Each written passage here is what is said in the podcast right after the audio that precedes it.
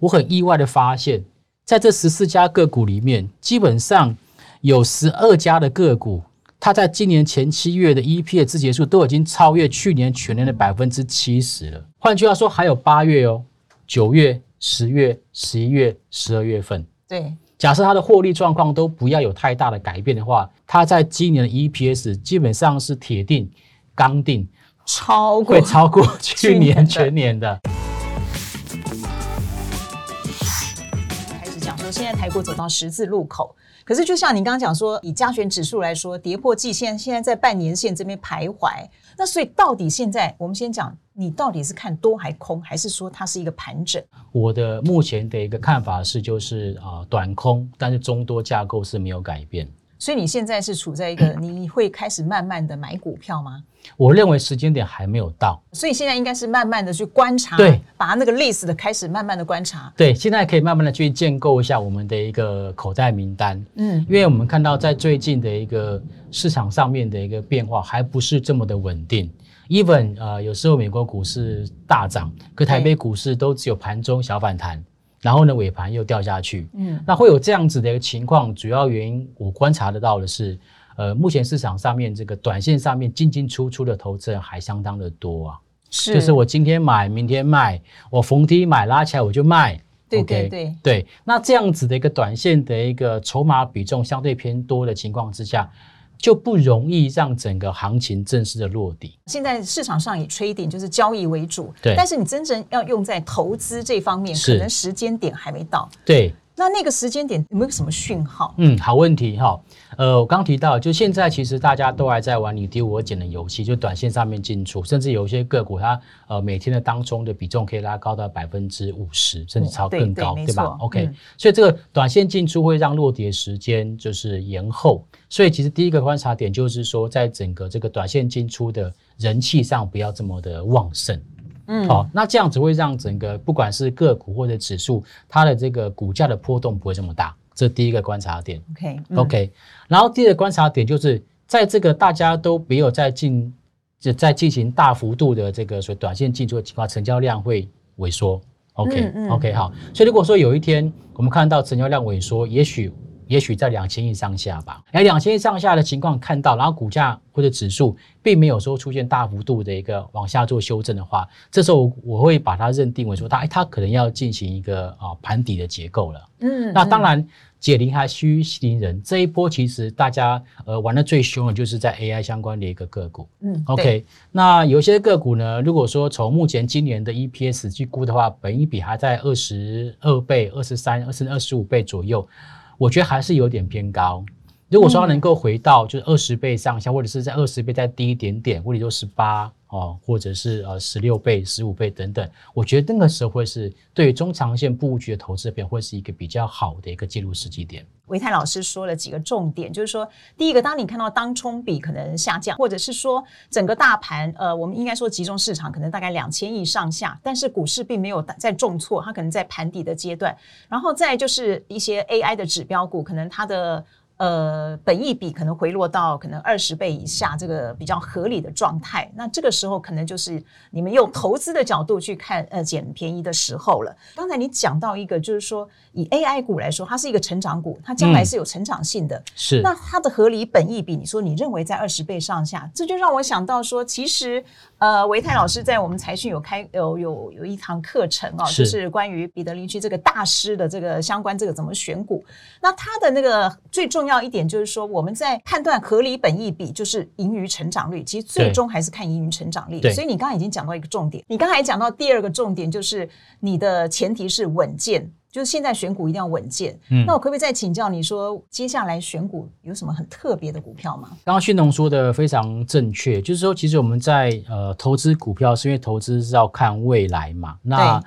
呃，这个获利的一个成长性，一直都是彼得林区他非常重视的一个选择的关键。对，OK，好，所以我们必须要去兼顾，就是说一档呃个股它的获利能力，还有它是不是够稳健。例如说，也许它获利成获利很好。成成长幅度很大，但是它去年是赔钱，波动幅度太大，太大那这个也不是呃，就是最好的一种所谓的一个投资标的。嗯所以我的目标现在就是希望能够找到兼顾稳健跟获利的一个选股方法。OK，这个是我们现在的要去研究或者是努力的一个方向。那我个人呢，就直接讲我的看法了哈。我现在其实是看好今年的或者接下来的这个金融股的一个表现。那主要有三个原因，第一个原因就是升息循环没有结束。嗯，这个是延续延续我们刚刚在上一段所说的，就是其实联准会自己都讲。搞不好，呃，也许下半年的有任何一个时间点，它还会进行再升息。那如果美国再升息，那台湾的央行虽然说我们维持低利率的政策，但是我们可能也还是会跟进。嗯，为了不要让利差扩张的太大。好，那升息循环没有结束，那我如果我们还有机会再升息的话，那呃，对金融业来讲就是一个最好的一个这个获利的一个良机，利息的收入就会增加，这样子对，OK。再就是今年金融股哦，这个获利的一个成长是很确定的哦。怎么说呢？这个等一下我用我用这个一个表跟大家做说明好了。然后再就这一波这个呃中国大陆地产股哈，这个不管是先前的恒大或这次碧桂园事件，呃，其实对台湾的这种所谓的一个铺险部位并不是特别的大。嗯，对，OK，而且。如果有长时间去关注金融股的投资朋友，都会知道，其实我们的金管会对我们的金融机构，呃，投资海外，尤其是投资中国大陆的一个比重的限制，实际上抓得非常紧的。对对，所以我觉得在呃这一波，如果说金融股的一个拉回修正，是因为中国大陆的房地产事件的话，有可能会是误杀，误杀，有可能会是误杀。对，我想这个是我呃目前看好金融股的三个主要的原因。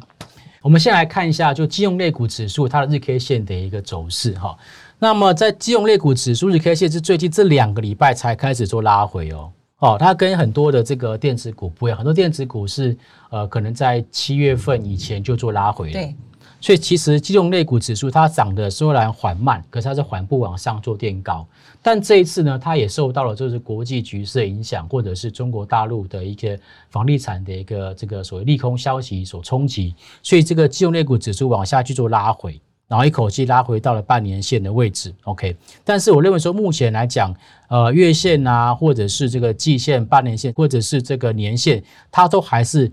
平行上移的情况之下，我觉得它的中多架构是没有改变。再就是我们刚刚这位提到，我认为金融股啊，目前来讲是这个获利数字很确定的一个族群。因为其实我们在讲说电子族群，哎，第三季会不会忘记不忘啊？第四季会不会这个要又又大家又失望？怎么该该这个打消的库存水位都还是降不下来？是，那大家都还会有点疑虑。可是金融股不会。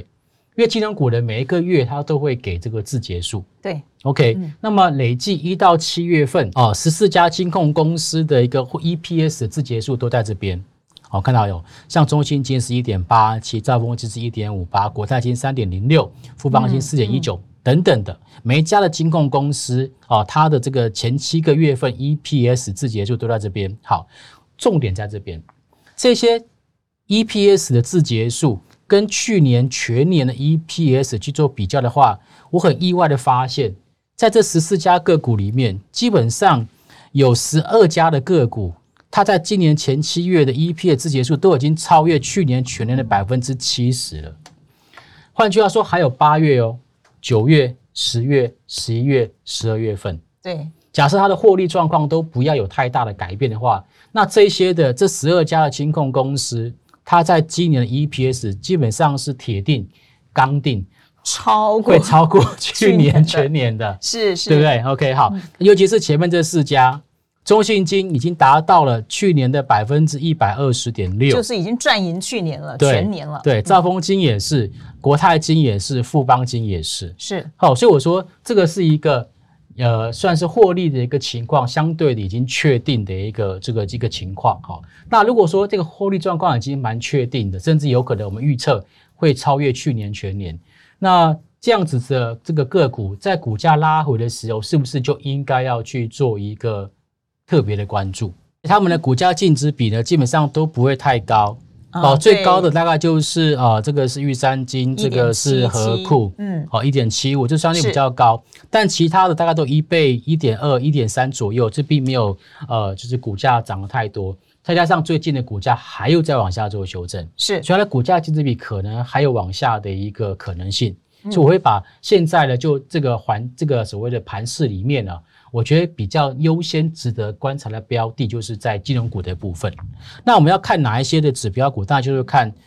前面这四档，这四档对，就是嗯获利状况比较好的这几个模范生对，模范生嘛。好，因为股价跟呃获利是成正比嘛，是获利越好，基本上股价就应该要越强。首先第一个，刚刚在这个达成率第一名的就是中信金，OK，那累计前七个月份的税后盈余是三百六十四点二六亿元，Y O Y 十八 percent。那么在这个呃那么漂亮的一个成长后面，主要是因为它的中信银哦贡献两百四十一点五二亿，年增率达到百分之二十四点五。再加上去年大家很担心所谓的防疫保单的这些的一个利空消息，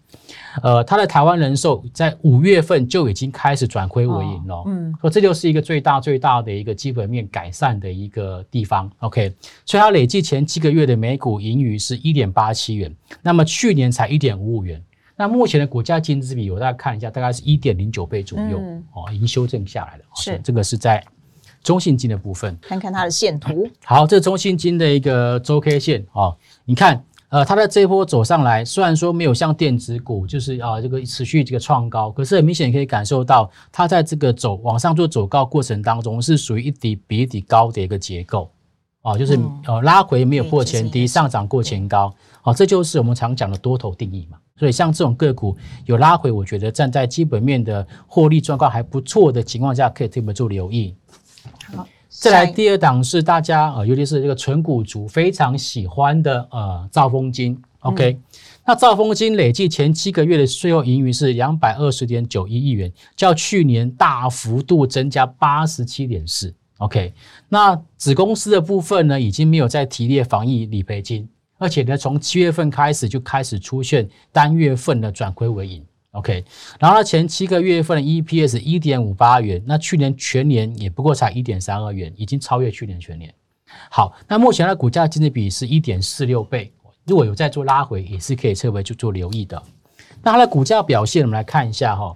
呃，这一波它拉回的这个这个速度是比较慢的哈、跟刚刚中金金不太一样哦、但是也是一样，它这波拉回其实呃也是属于在短线上面涨多的拉回修正而已，所以基本上都不会有呃所谓的一个变为空头走势的一种可能性。哦，这个是在兆丰金。再来第三档是国泰金，好、这个去年也是呃饱受这个防疫保单的亏损所苦，但是呢，哈、今年累计前七个月份的税后盈余已经有四百八十九点八亿，OK，那前七个月份呢，主要是靠着什么？国泰世华银行跟国泰投信累计的税后净利啊，因为它创下历史的新高。所以导致这个呃国泰金啊前七个月份交出非常亮丽的一个成绩单。OK，那当然也是一样的，它的防那个防疫保险的理赔啊已经结束了。那七月份的时候呢，呃国泰产险已经开始出现税后的一个净利二点七亿元。那整体来讲，税那个累计税后净利已经达到四点五亿元。那么前面七个月呢，每股税后盈余是三点零六元哦，对远远超过去年全年的二点五八元。那目前股价净值比大概在一倍左右，大概在一倍左右甚至一倍。都还不到啊。是的，那么这个是国泰金的周 K 线图哈，那它的上涨上涨的一个角度没有像刚刚中信金来的这么的陡，也没有像兆丰金那么陡。可是这是因为大家对于就是呃先前的这种保单的一些这个呃这个亏损有所疑虑。不过看了刚刚的这个所谓基本面的一个说明，我觉得大家应该就不需要太过担心。还有就是，如果接下来这个呃债券的一个价格又往上做反弹，对于这种持有海外债券比较高的这个呃寿险公司，他们的净值都会往上再做提升。第四档好，呃，也是我们的呃金控股里面的获利王，好，就是富邦金。它累计前七个月份税后盈余是五百五十四点四九亿元。那主要的原因也是因为它的子公司哦，台北富邦银行哦，它的那个累计税后存益创下历年同期新高。OK，甚至七月份的单月，它的税后存益都创下历年同期的次高。OK，然后大家很关心，我不知道大家有没有去这个呃美式卖场 Costco 去买东西。那么在今年呢，这个富邦哦，它有拿下这个 Costco 的一个呃联名卡，对，好、嗯那我觉得这个业务对他们来讲，应该下半年的获利有有机会再往上做提升了哈。嗯那富邦产险已经从今年四月份开始连续四个月获利，它算是比较早获利的。哦在产险这一块，跟是刚刚的国泰或者是兆丰相，它是比较早获利的。OK，所以字节它前面七个月的每股税后纯益是四点一九元，那目前的股价净值比也只有一点一一倍，这四档的股价净值比都很低哦。嗯，都相对的不高，对哈。那也是一样，它的股价的现行走势啊，其实跟国泰金比较像，就是属于缓涨，比较属于缓涨的。但是按照我们过去的经验，通常哦，这个国泰金跟富邦金都是外资法人优先做回补的。是因为它的 EPS 比较高。好，嗯那对于法来讲，都是看 EPS 来做决定的，所以我觉得这四档金控个股，大家可以呃优先来做观察。今天非常谢谢维泰老师，也感谢大家的收看。如果您喜欢我们的节目呢，欢迎帮我们按赞、订阅、加分享，也欢迎您收看财讯其他的节目。我们下次见，拜拜，谢谢女王，拜拜，拜拜。